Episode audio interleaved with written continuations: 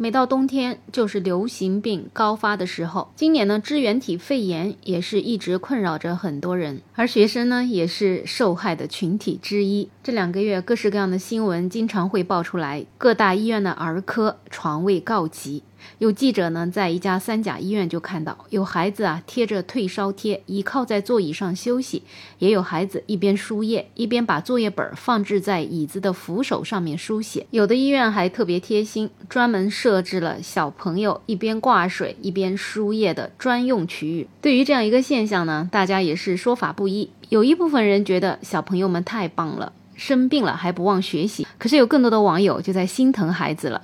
你说孩子都已经生病生成这样了，在病毒交叉感染的环境下面，一边咳嗽一边挂水，一边还得写作业，现在的小朋友也真的是太不容易了，有这个必要吗？就在大家纷纷发表各式各样的建议的时候呢？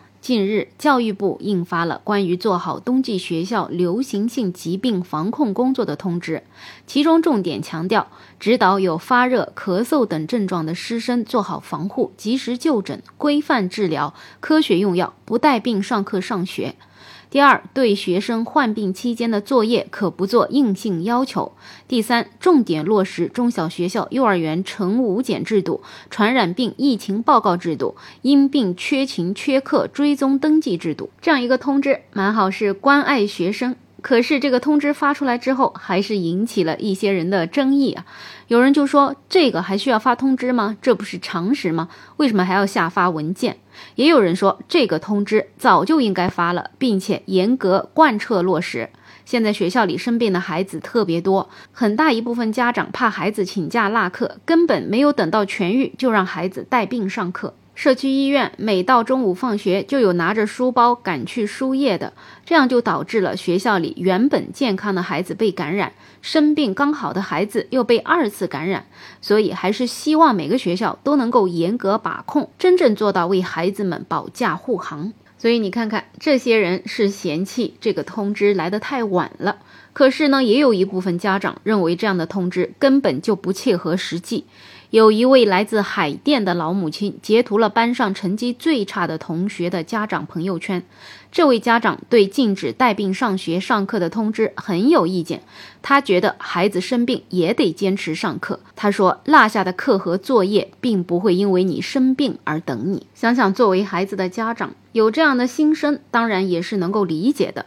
毕竟这学校现在卷成这个样子，不带病上课怎么能够跟得上呢？你要说光喊口号，谁都会喊，可是喊口号就能够让孩子从那么多千千万万的孩子当中脱颖而出吗？恐怕是难上加难。说到底，其实这些还是教育资源不够导致的。另外，学校现在也真的是不太灵活。其实像以前疫情的时候，大家都能够上网课。那现在既然在这种流行病并发的期间，为什么做不到线上线下教学有序衔接呢？